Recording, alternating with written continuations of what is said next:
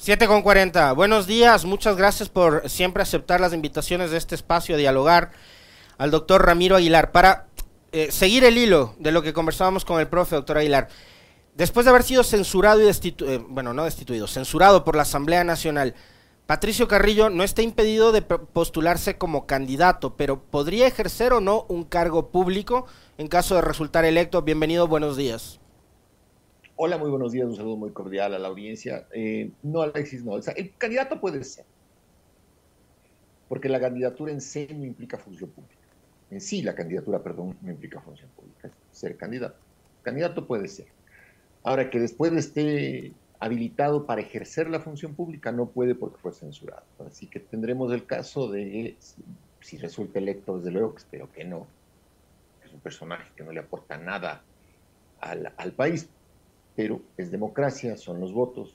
De hecho, me, me causaría cierto escosor que la señora Romo, que es un personaje siniestro de la política ecuatoriana, llegase a tener varios legisladores en, funciones, es decir, y que el propio Villavicencio, Villavicencio que está participando por el partido de la señora Romo, si Villavicencio llega a tener eh, asambleístas lo que va a tener el país son cinco vacunadores en vez de uno, vacunadores de la clase política como Villavicencio. Entonces, ojalá el electorado reaccione. Candidatos pueden ser, tienen derecho a participar, son eh, sus derechos de participación los que no han, sido, eh, han sido privados de ellos, pero desde luego, si es que Carrillo obtiene la votación suficiente para llegar al, al, al curul, lo que pasará ahí es que eh, él no puede asumir y, asumir a su alterno. Hay que ver quién es el alterno de, Carrillo y quién está en el segundo puesto en esa lista, pero es una lista siniestra, ¿no? es, una lista, es, la lista del horror.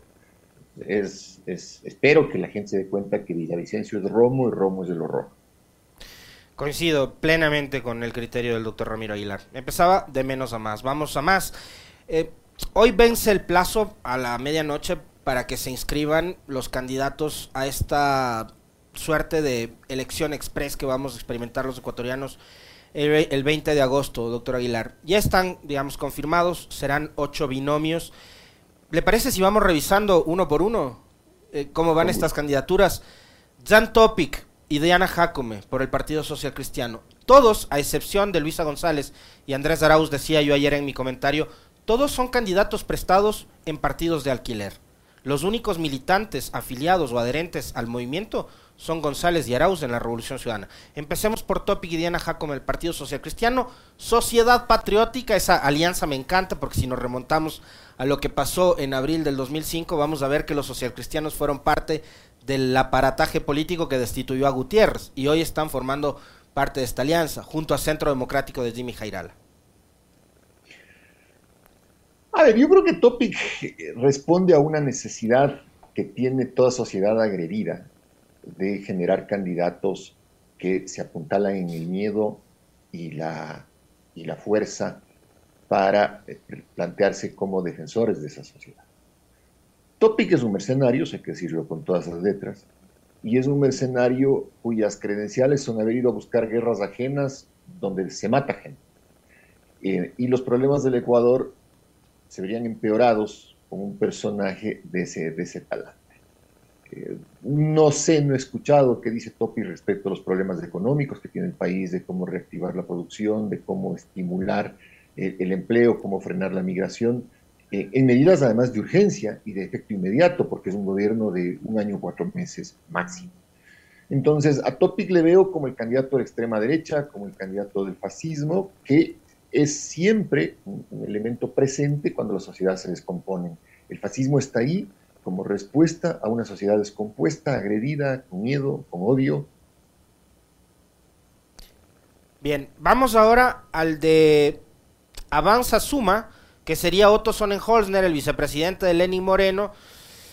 Me sorprende que finalmente no haya logrado eh, conformar una alianza con María Paula Romo, lo cual da cuenta de que Otto Sonnenholzner sí lo pensó, a diferencia de Villavicencio. Otto Sonnenholzner eh, conforma equipo con Erika Paredes, que entiendo había sido una funcionaria muy cercana al presidente Correa en su momento en Carondelet. A ver, Sonnenholzner creo que yo creo, me parece a mí que refleja la derecha guayaquileña eh, más, eh, más radical, no fascista, una derecha conservadora, eh, religiosa, em, oligárquica, si usted quiere. Entonces, Otto Sonnenhauser refleja la derecha de los negocios, así como Topic refleja la derecha de la violencia, Sonnenhauser refleja la derecha de los negocios, esos que hacen negocios en cualquier escenario, en, crisis de salud, en, pandemia, en donde sea, hay que hacer negocios. Hasta la pandemia ven como una oportunidad de negocio.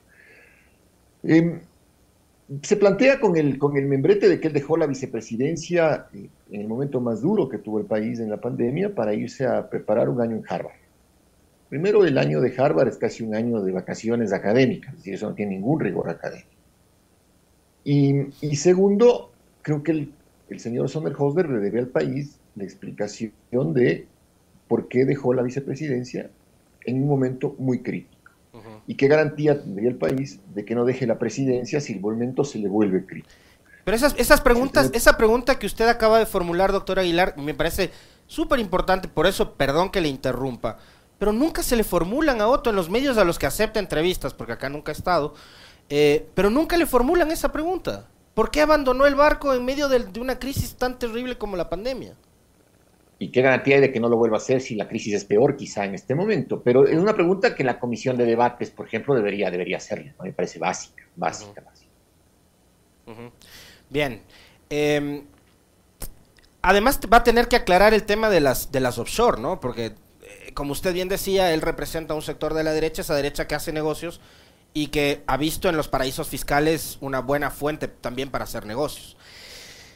En ese mismo sentido, ¿ubicaría usted a Daniel Novoa, que va a estar acompañado de Verónica Abad y que va a ser el candidato de mover los despojos de lo que quedó de Alianza País? No, no, no, Daniel es, Daniel es el hijo de Alvarito, ¿no? Daniel, Daniel está ahí eh, para, porque a Álvaro Novoa le interesa y siempre le interesó tener, tener asambleístas con los cuales pudiera eh, apuntalar sus negocios.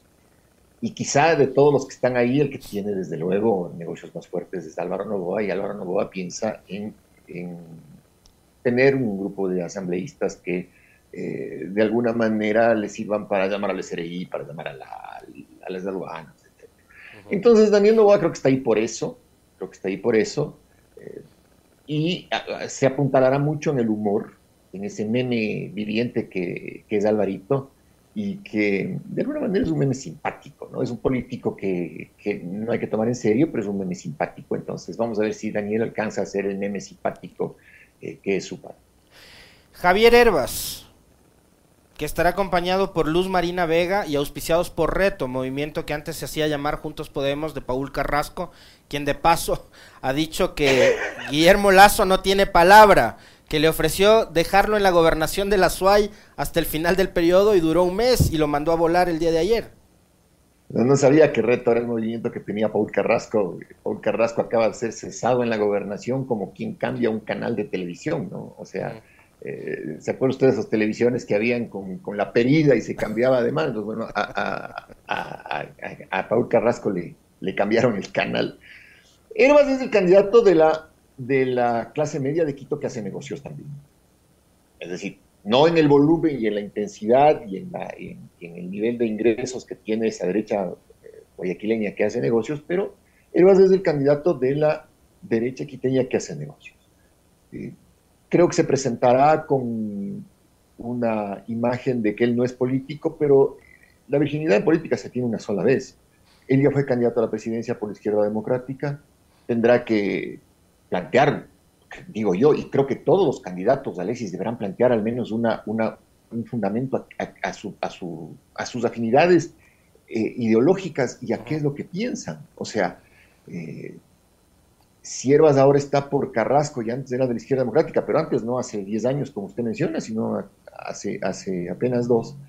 Habrá que ver cómo piensa. En todo caso, si usted pide una definición, Herbas está ahí, porque representa a la clase media quiteña, esa clase media de Quito que, que tiene, tiene pujos de ser, de ser oligárquica, pero que no los tiene y que hace negocios también. Y que le gusta la, alta burocracia, ¿no? Le gusta la alta burocracia, le gustan las embajadas, el servicio exterior, los ministerios.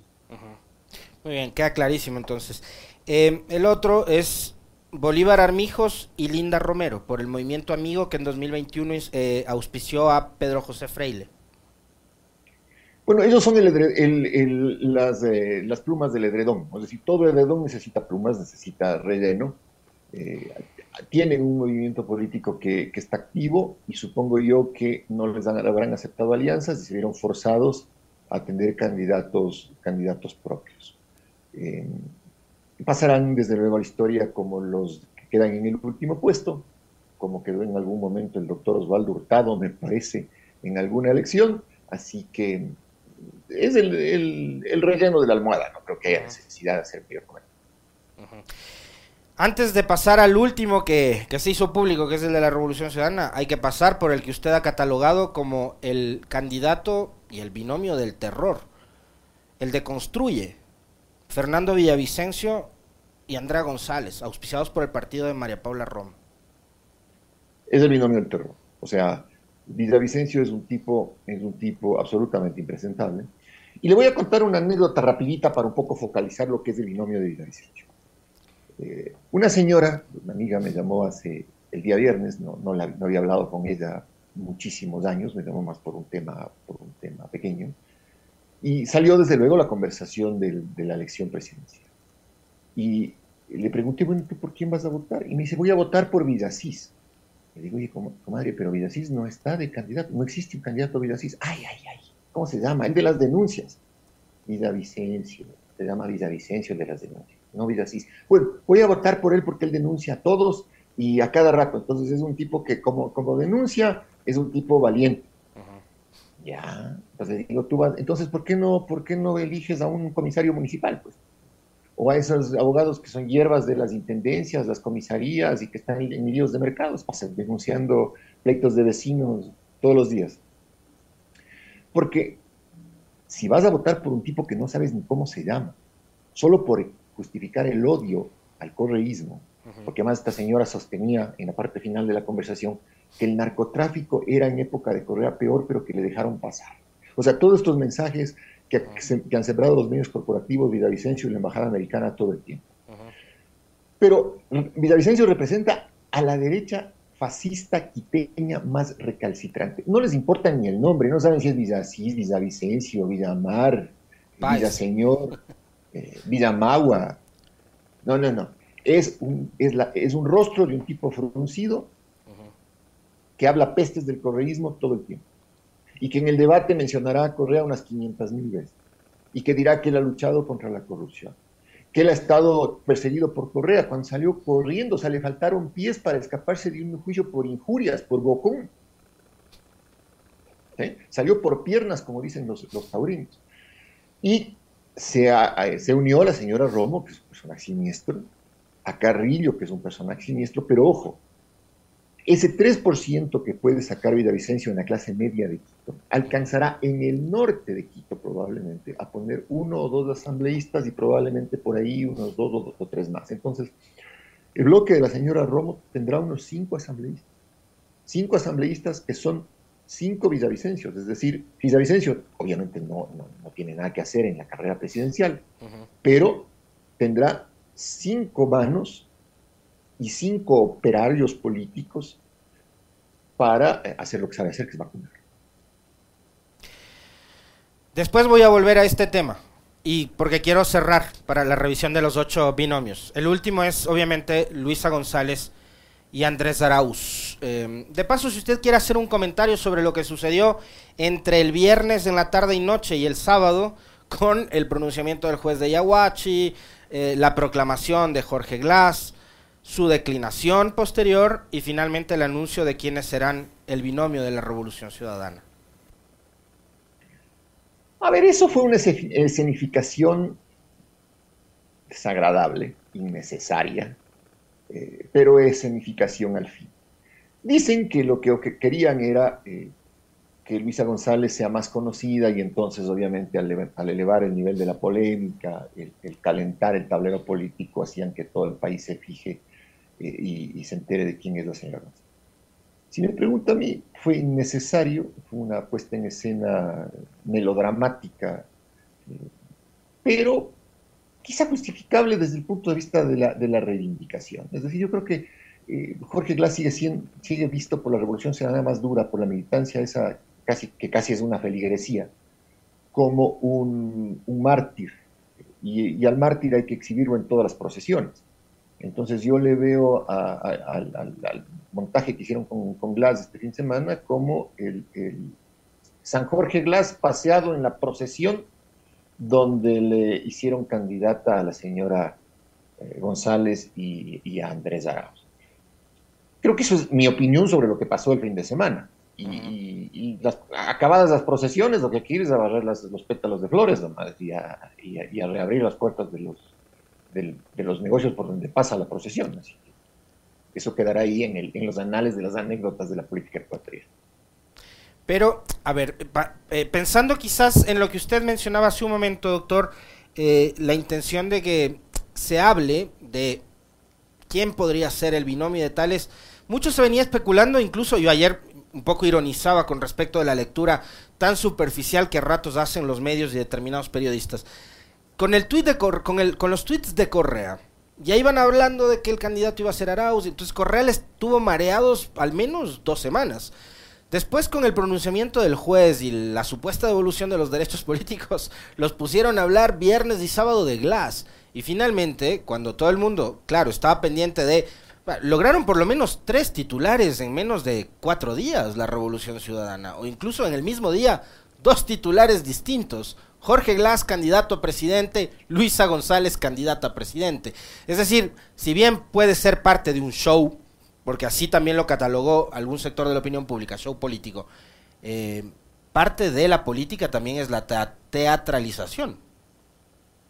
Pero no estamos, no estamos, Alexis, para, para puestas en escena. ¿no? O sea, a mí me habría gustado más eh, incluso con la presencia del propio Glass, es decir, Glass está, está en libertad, Glass es un militante de la Revolución Ciudadana, hay mucha gente que le ve como mártir de la Revolución, eh, el mismo hombre tiene que estar sanando heridas de haber estado preso en una, una, bóveda durante más de cuatro años, tiene unas afectaciones personales, familiares enormes, o sea, eh, hay, que, hay que entender también al, a la persona, y creo que o sea, habría, habría que ver si estaba a gusto Glass con, lo que, con, con el aporte que le estaba haciendo al show, porque eh, era un aporte también donde nuevamente le lanzaron dardos, donde nuevamente un enorme sacrificio personal, o sea, a ver, eh, hasta para archivos expiatorios hay que tener un poco de piedad. Y no sé si le tuvieron piedad sus propios compañeros de Glass esta vez, o si Glass se prestó voluntariamente al tema, eso no tengo ni idea, y, queda también en el ámbito de, las, de, lo que pasa tras bambalinas. Pero ya está, es decir, se logró el objetivo, está consolidado el binomio, un binomio que sonaba desde hace un mes, había que establecer el, eh, simplemente el orden en que iban, si iba González o iba Arauz, pero creo que al interior de la Revolución Ciudadana esos dos nombres estaban, estaban clavados ahí desde, hace rato, quien tomó esa decisión sin duda fue el expresidente Correa, que es el gran elector en la, en la Revolución Ciudadana, todo lo demás fue un juego de prestidigitación de, de imagen, si usted quiere. Pero, pero ya está. Entonces, en este momento, eh, si usted quiere pasar al, al, binomio de la revolución ciudadana, la señora González tiene que demostrar que está a la altura de las circunstancias. Y estar a la altura de las circunstancias del país en este momento supone para la revolución ciudadana tres cosas. Y lo digo muy claro. Uh -huh.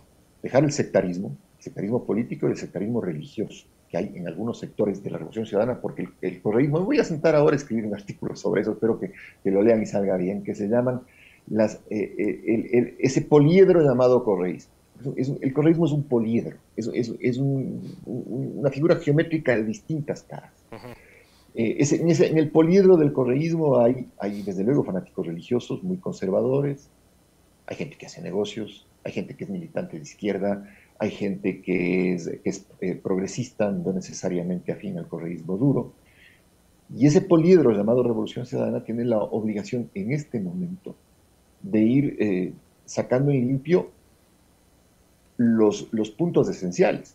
Los puntos esenciales, básicamente, en este momento de crisis del país, Alexis, es volverse interclasista, es decir, tiene que integrar necesariamente a toda la ciudad, a todo la, el, el, país, a toda la sociedad, uh -huh. interclasismo, volverse tolerante, volverse transparente en sus decisiones, ese oscurantismo en designación de candidatos, que va a ser el mismo oscurantismo en la designación de ministros, por ejemplo.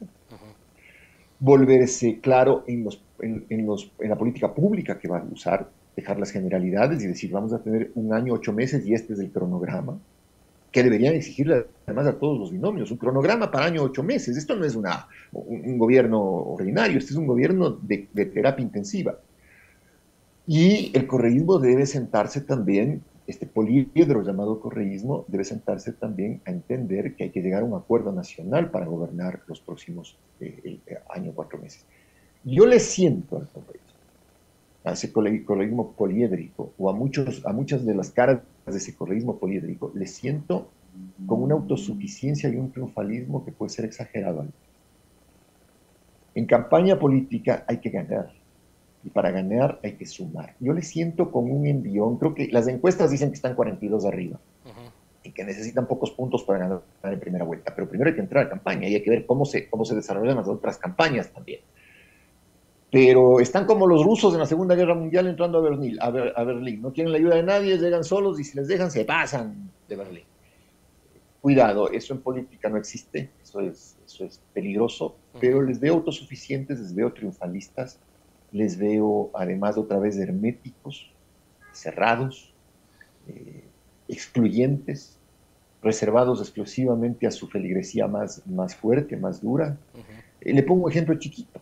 Hay un tuitero que a mí me gusta leer, que se llama Marco Navas, que eh, ha sido un progresista feroz, ha sido es un hombre crítico, no es un, un, correísta, pero es un progresista muy firme, ha tenido tres o cuatro comentarios en contra del, del, del y le han arrasado los la feligresía correísta más, le, han pulverizado a, a Entonces hay que bajarle un poco el tono, mis panas, de, la feligresía dura del correísmo, de la militancia dura. Bájale en el tono, porque para ganar elecciones hay que sumar votos y para gobernar hay que llegar a un acuerdo nacional. Así que doña Luisa González y don Andrés Arauz, no hay que pensar con eh, sentido sectario y endogámico eh, ustedes dos tienen la responsabilidad de conducir al país en un momento muy crítico si ganan la elección, pero primero hay que ganar la elección. Para ganar la elección hay que sumar votos, y luego para gobernar no solamente hay que tener un equipo endogámico como los faraones, de hermanos con hermanos, sino hay que llegar a un acuerdo nacional para sacar a este país de los cuidados intensivos. Compartiendo, compartiendo en buena medida eh, este último criterio suyo, doctor Ramiro Aguilar, eh, quiero citarle una parte de lo que le escuchaba ayer en la conversa que mantenía en Frente Radioso en, en este medio el, Gonzalo Criollo con, con, Agustín Burbano de Lara. Agustín citaba esto que usted está mencionando eh, y comparando también con los momentos políticos que han vivido Brasil o Colombia y Argentina, con lo que está pasando ahora con la Revolución Ciudadana y el progresismo en Ecuador. En, Colombia el pacto histórico, Lula para ganarle al bolsonarismo le tocó abrirse, eh, buscar alianzas y ni se diga el frente de todos en la Argentina para obtener el triunfo de, Alberto Fernández y Cristina, ¿no? Eh, con, digamos, esa, aquella frase que, suena hasta hoy, que con Cristina no alcanza, pero que sin ella no se puede. En el caso del correísmo de la Revolución Ciudadana, viene a ser algo parecido. Y ahora yo le quiero mencionar un factor adicional para que usted le puede aumentar ahí al análisis que nos acaba de hacer. Es el hecho de que Pachacutic no va a presentar un candidato formal y de que Pachacutic está roto, está partido a, partir de que su bancada decidió, por un lado, apoyar a Lazo y por otro, este, apoyar el juicio político y con, digamos, unas actuaciones bastante filibusteras de varios de sus integrantes y un liderazgo de la CONAI en manos de Leonidas Isa que me parece que se, que se termina acercando un poco más quizás al proyecto de país que podría significar la revolución ciudadana. Entonces, ¿qué debería pasar, por ejemplo, entre Andrés Arauz y Luisa González? Y líderes indígenas como Leonidas dice en este momento, en que ellos no van a tener un nivel de participación y de que, obvio, no creo que vayan a apoyar la tesis de Marlon Santi de apostar por Yacu Pérez. Sí, pero la CONAIE tampoco, tampoco necesariamente se va a quedar sin conversar políticamente. Pachacuti es nada. Pachacuti es el, el, el, babero de Vanegas. Ahí lo que importa es la decisión política de la CONAIE, que es muy fuerte en la votación de la Sierra C. Y también hay que saber leer a quienes son los voceros políticos de este sector del país. Ayer estaba leyendo unos tweets de Pablo Dávalos. Pablo Dávalos es un gran economista. ¿Quién se puede discernir en cierta, estar en, discrepar en ciertas cosas, pero se puede discernir otras, analizarlas, es, un, economista profundo. Y Pablo decía que estaba muy de acuerdo, por ejemplo, con lo que había dicho Javier Herbas, en lo que yo también estoy de acuerdo, porque incluso Luisa González o cualquiera tendría que hacer, lo que es repatriar la Reserva Internacional del Ecuador para poder tener liquidez y dinero para hacer obra pública y para hacer inversión social. Pero para eso hay que cambiar la ley que impulsó Lazo con Moreno, que impide repatriar la reserva. Pero la, la expresión de Pablo Dávalos, que es uno de los ideólogos económicos de la CONAI, era, caramba, Herbas es uno de los pocos candidatos que lo ha dicho. ¿Quién sabe estoy desde luego interpretando, no, es que esté aquí eh, leyendo el futuro, ni mucho menos, pero procuro ser observador de lo que la gente dice y sobre todo de lo que la gente que tiene fuerza en su voz dice. ¿Quién sabe si la CONAIE termina llegando a un acuerdo con Herbas, por ejemplo? Por, ese, por esa endogamia y ese sectarismo que a veces tiene la Revolución Ciudadana. Así que esto no está dicho para nada, mi querido Alexis, para nada. Y eso es quizá lo mejor, ¿Por qué? Porque obliga a los candidatos a soltar sus políticas públicas y sus equipos de trabajo de entrada. Es decir, ya ese, ese, ese, no puede eliminar la Revolución Ciudadana, por ejemplo, decir, sí, esperen, eh, en nuestro equipo lo vamos a decir eh, cuando los astros se alineen y, Mercurio se alinee con Platón y después Correa se alinee con Mercurio y Platón. No, no, no, así no funciona la cosa. Tenemos una elección el 20 de agosto, el país necesita saber quiénes van a ser los, equipos de trabajo y cuáles van a ser las políticas públicas. O sea, yo en un debate me concentraría, a ver, señor, ¿qué, ¿cuáles son los problemas? Que lo sabemos todos, identifíquelos en tres minutos. Ok, ¿cómo va a resolver estos problemas? ¿Cuál es su equipo de trabajo y cuál es su cronograma en este año cuatro meses? Fin del cuento, se acabó. ¿Cuál es la mejor propuesta? Vamos con la elección. Usted acaba de mencionar en este momento algo que me parece que es clave, además por lo que hemos vivido en estos dos años. Y creo que una, una de las cosas que más eh, nos demuestra el gobierno de Lazo es que si no tienes un equipo de trabajo, y gente que esté preparada para las circunstancias, mejor ni te metas. O sea, porque lo que ha hecho Lazo con, con ministros, usted hablaba hace un momento del edredón, este gobierno me parece que también ha tenido un, un gabinete similar a un edredón, con puro relleno. O sea, gente a la que puso Lazo, quién sabe por qué tipo de circunstancias, o porque estaba pensando más en los negocios que podría hacer determinada gente, como por ejemplo en su momento los famosos consejeros ad honorem, se, me viene a la mente lo más, lo más próximo, que es lo que han estado haciendo con las Islas Galápagos o lo que han querido hacer con las Islas Galápagos. Entonces, eh, ¿qué tan importante es que a estas alturas, en una campaña, esta que es una, va a ser una elección sui generis, pero en el futuro igual, desde antes de la propia elección, ya los candidatos nos vengan diciendo, doctor Aguilar, quiénes van a ser parte de mi equipo de trabajo? Fundamental, Alexis, pero es fundamental. O sea, Villavicencio, Herbas, Armijos, eh, González, Topic, eh, eh, son el Hosner, ¿se me queda alguien? Son seis. este... Deberían decir, a ver, este es mi equipo de trabajo. Estas son mis políticas públicas a cortísimo plazo, que son medidas de, cirugía mayor, es decir, de terapia intensiva y este es mi cronograma. Estas son las tres cosas que tienen que decir los, tienen que decir los candidatos en este momento. Eh, nada de que, bueno, a ver, él va el candidato y dice, bueno, vamos a mejorar la salud, la educación, el Ecuador va feliz, va feliz la esperanza. No, no, ah, me faltaba Yacu Pérez. Él me faltaba. Y creo que nos falta en el análisis también. Así que eh, el, el, tema aquí es, nombres, señores, equipos de trabajo. Equipos de trabajo. Esto, esta no es una elección ordinaria, esta es una elección extraordinaria de un país que está en terapia intensa. ¿Qué se necesita? Y usted, a propósito de, Luisa, decía también, habrá que ver qué tan preparada está para estas circunstancias y el momento que enfrenta el país Luisa González. Pero en general, eh, porque no sabemos de aquí hasta el 20 de agosto cómo se defina esto. Puede ser que Luisa González gane en primera vuelta, que haya segunda vuelta y en segunda vuelta nos remontemos a un escenario similar al de abril del 2021 en donde todo el anticorreísmo se juntó para apoyar a Lazo y gane, bueno, no sé, un Otto, un Villavicencio, un Topic. Eh, ¿Qué es lo que debería tener el próximo presidente o presidenta, dadas las circunstancias actuales? ¿Cuáles, son sus ¿Cuáles deberían ser sus principales aptitudes? Tolerancia, diálogo, apertura mental, no sectarismo, un alto sentido de la solidaridad y un alto sentido de la temporalidad. Es decir, va a ser presidenta o presidente por un año o cuatro meses, de los cuales los últimos meses son, meses preelectorales.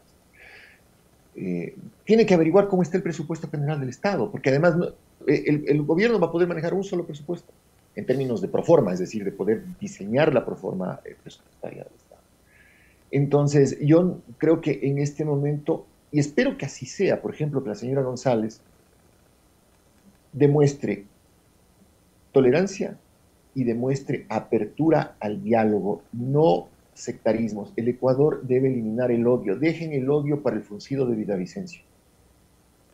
El, el país tiene que pensar con calma y entender que si no llegamos a un acuerdo nacional, esto es inviable, no se puede sostener. No nos olvidemos de Yaco, que es el que nos estamos olvidando en el análisis antes que se acabe la entrevista. Doctor Aguilar, este, quiero preguntarle también su opinión con respecto de, y ya, se va terminando también la entrevista, eh, con respecto de lo que ha sido el gobierno de Lazo, lo que, cómo va a ser recordado Lazo, este presidente eh, con una, eh, digamos, una palabra con poco valor, un presidente que le ha, le ha restado valor a la palabra, que no cumple, que traicionó de entrada a sus aliados en 2021, mayo, a Nebot. O sea, ayer Joffre Campaña le decía a Paul Carrasco, hombre, pues si Lazo le traicionó a Nebot, ¿qué, ibas a esperar que te cumpla, que te cumpla la palabra a ti, no? Eh, ¿Cómo va a ser recordado Lazo y su partido político, que parecería ser una más de sus tantas empresas, que le sirvió para llegar a la presidencia y ahora parecería que ya no, no sirve para otra cosa? Ya conoce, perdón, eh, eh, Guillermo Lazo no será recordado es un presidente degradado, degradado por su inoperancia, por su incompetencia, por su corrupción, por sus inversiones en paraísos fiscales. Así que pues, sí, el próximo gobierno y la próxima asamblea lo juzgarán, porque tiene que ser juzgado, que no puede tener impunidad, porque las cosas que ha hecho son cosas graves. Eh, pero será carne de juzgado. Es decir, en el, en el metabolismo de la historia, Guillermo Lazo es un presidente degradado. Que el Ecuador ha tenido muchos, ¿no? muchos. Yo le menciono solo cuatro. Por ejemplo, ¿alguien se acuerda de Federico Páez? ¿Alguien sabía que Federico Páez fue presidente del Ecuador? ¿Alguien se acuerda de, qué sé yo, Alfredo Vaquerizo? ¿Alguien se acuerda de, de quién? De, eh, no sé, eh, Alfredo Palacio, para hablar uno más próximo, ¿no? Ah, para hablar algo más próximo, exactamente. estos, estos presidentes degradados no entran en, eh, entran en los libros de historia y ocupan un párrafo, ¿no? Entonces, Guillermo Lazo en, los libros de historia escolar ocupará un párrafo. Eh, si usted me, me, pide una definición, yo le diría, Guillermo Lazo será el párrafo Guillermo Lazo. Y los guambras pasarán rápido el párrafo porque además es es, de, eh, es absolutamente eh, de ingrata recordación. Doctor Ramiro Aguilar, como siempre es un gusto conversar con usted. Muchas gracias por haber aceptado la invitación a esta entrevista.